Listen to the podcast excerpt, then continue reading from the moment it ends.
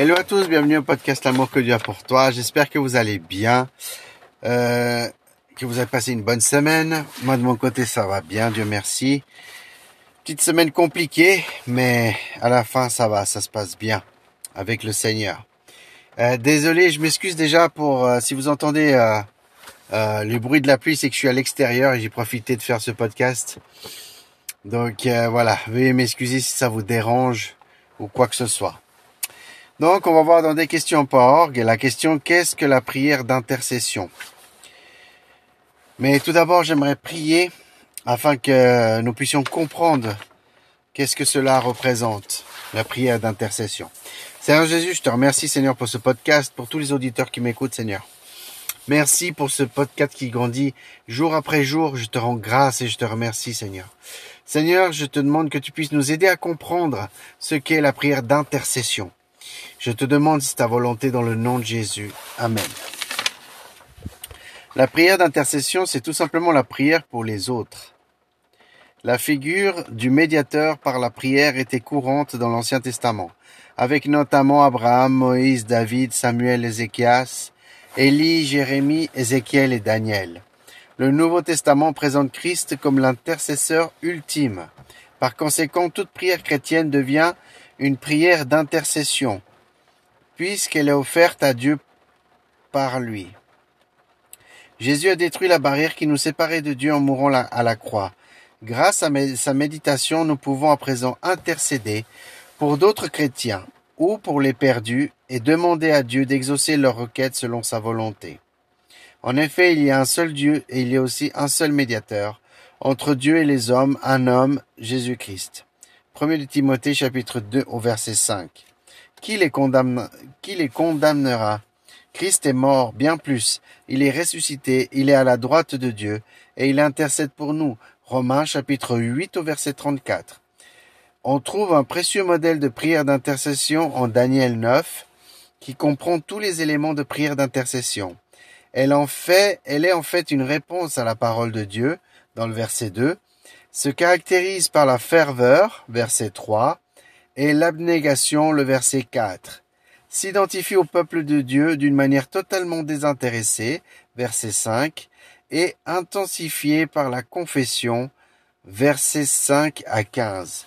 Dépendant du caractère de Dieu, versets 4, 7, 9 et 15, pour intercéder en faveur des autres, avec un cœur repentant et brisé, avec abnégation et en reconnaissant leur indignité. Daniel ne dit pas, en tant qu'intercesseur, que tu as choisi, Seigneur, j'ai le droit de te demander cela. Mais, au contraire, c'est, je suis pécheur, ce qui revient à dire, je n'ai aucun droit de te demander quoi que ce soit. La véritable prière d'intercession cherche à connaître et à voir s'accomplir la volonté de Dieu, quel que soit le prix, quel que soit, qu'est-ce que ce soit à son avantage ou non. Elle recherche la gloire de Dieu et non la nôtre. Voici une liste non exhaustive des personnes pour lesquelles nous devons intercéder. Le premier, c'est les autorités. 1 Timothée chapitre 2 au verset 2. Deuxièmement, les responsables d'église. Philippiens chapitre 1 au verset 19. Troisièmement, l'église. Psaume 122 verset 6. Nos amis. Job chapitre 42 verset 8. Nos concitoyens. Romains chapitre 10 verset 1. Les malades. Jacques au chapitre 5 au verset 14. Nos ennemis. Jérémie 29 7. Ceux qui nous persécutent. Matthieu chapitre 5 au verset 44 et le dernier et l'avant-dernier, ceux qui nous abandonnent, 2 de Timothée chapitre 4 verset 16, et tous les hommes, 1 de Timothée 2 à 1.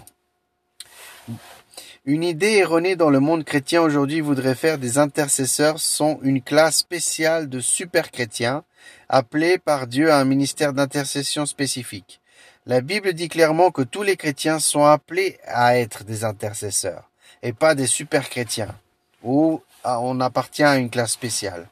Le Saint-Esprit habite dans nos cœurs, et tout comme il intercède pour nous selon, selon la volonté de Dieu, Romains chapitre 8 au verset 26 à 27, nous devons intercéder les uns pour les autres. Ce n'est pas un privilège réservé à une élite chrétienne. C'est un commandement, un ordre qui a été adressé à chacun d'entre nous. En fait, ne pas intercéder pour les autres est un péché. Notez bien cela. Ne pas intercéder, ne pas prier pour son prochain est un péché. Je ne veux certes pas pécher contre l'Éternel en cessant de prier pour vous. Premier de Samuel, chapitre 12 au verset 23. Quand Pierre et Paul ont demandé à leurs lecteurs d'intercéder pour eux, ils ne limitaient certainement pas leur requête à ceux qui avaient fait un appel spécial pour l'intercession. Pierre était donc gardé dans la prison, et l'Église adressait d'ardentes prières à Dieu pour lui. Acte chapitre 12 au verset 5. Remarquez que c'est toute l'Église qui priait pour lui. Pas seulement ceux qui avaient besoin, excusez-moi, pas seulement ceux qui ont besoin, mais aussi euh, ceux qui avaient le don d'intercession. En Éphésiens chapitre 6 au verset 16 à 18, Paul exhorte tous les croyants d'Éphèse à être rattachés au fondement de la vie chrétienne dans l'intercession. Faites en tout temps par l'Esprit toutes sortes de prières et de supplications. La prière d'intercession fait clairement partie de la vie chrétienne ordinaire. Ça fait partie de la vie d'un chrétien. Paul a aussi demandé à tous les croyants de Rome de prier pour lui en Romains chapitre 15 au verset 30, ainsi qu'aux Colossiens, en Colossiens euh, chapitre 4 verset 2 à 3, aucun de ces rappels à l'intercession n'indique que seul un certain groupe de personnes pouvait intercéder. Au contraire, ceux qui veulent qu'on intercède pour eux ont besoin de l'aide du plus grand nombre. L'idée selon laquelle l'intercession serait le privilège et l'appel seulement de certains chrétiens n'a aucun fondement biblique. Je vais répéter. L'idée selon laquelle l'intercession serait le privilège et un appel seulement pour certains chrétiens, ça, ce n'est pas biblique, c'est extra-biblique. Rappelez-vous ce que c'est extra-biblique. C'est en dehors de la Bible. Et tout ce qui est en dehors de la Bible, il faut faire attention. Je vous avais déjà parlé dans les podcasts. Et ce qui peut être vraiment, vraiment, c'est une idée destructrice qui mène souvent à l'orgueil et un sentiment de supériorité. Si je vous dis que vous êtes des chrétiens spéciaux dans une élite spéciale, vous risquez de tomber dans l'orgueil. Et c'est pas ça que Dieu veut, et c'est pas biblique. Dieu appelle tous les chrétiens, tous, à être des intercesseurs. C'est sa volonté que chacun de nous intercède pour les autres. Quel privilège merveilleux et exaltant est le nôtre que de pouvoir ainsi venir librement devant le trône de Dieu, tout-puissant, avec nos prières et nos requêtes. Donc j'aimerais vraiment prier pour cela, pour chacun d'entre nous, parce qu'on a besoin vous, mes frères et sœurs qui écoutez ce podcast, vous êtes des intercesseurs. Vous ne faites pas partie d'une élite, vous ne faites pas partie d'une classe, d'une supériorité. Vous êtes des intercesseurs parce que tous les chrétiens du monde entier sont des intercesseurs, sont des intercesseurs envers son prochain. J'aimerais prier. Seigneur Jésus, je te remercie, Seigneur. Seigneur, pour tous les auditeurs qui m'écoutent. Seigneur, pour, pour moi-même, pour ma famille, Seigneur. Soyons, fait que nous soyons proactifs sur l'intercession, que nous soyons des gens qui prions chaque jour pour notre prochain, et pas seulement pour nous et seulement nos besoins personnels, mais que nous puissions tous les jours prier pour notre prochain. Dans le nom de Jésus-Christ. Amen. Oui, mes frères et sœurs, il est important. Il est important de, de prier c'est important de prier pour notre prochain. La prière qu'on prie, euh, la prière qu'on fait pour notre prochain est tout aussi importante que la prière qu'on fait à Dieu. Les deux sont importantes, elles sont capitales, elles sont vitales. Parce que si vous priez pas votre prochain, aussi, c'est que mon opinion, hein. C'est en dehors de, des questions porg, mais c'est aussi un manque, d'un côté, un manque d'amour envers son prochain. Si vous connaissez quelqu'un qui est proche, qui a des souffrances, des grandes souffrances, des difficultés, vous priez pas pour lui, c'est quand même un manquement. On n'aime pas trop son prochain. C'est pour ça que, euh, que c'est bien marqué que c'est un péché. C'est un péché si on prie pas pour son prochain, parce que c'est un manque d'amour. Hein? Donc c'est important. Si on doit prier pour nos ennemis, euh, si on, on, prie pour nos ennemis, autant plus on va prier quelqu'un qui est proche de nous mais qui a une situation difficile ou qu'on connaît ou qu'on sait qu'il a une situation difficile. Et c'est important, mes frères et sœurs. Voilà, c'est la fin de ce podcast. C'est 10 minutes, mais comme je vous ai dit, moi, j'aime beaucoup, beaucoup les podcasts courts parce que euh, c'est important que vous soyez pas saturé d'informations. Moi, tout ce que je veux, c'est que dans ces 10 minutes, vous puissiez prendre juste l'essentiel.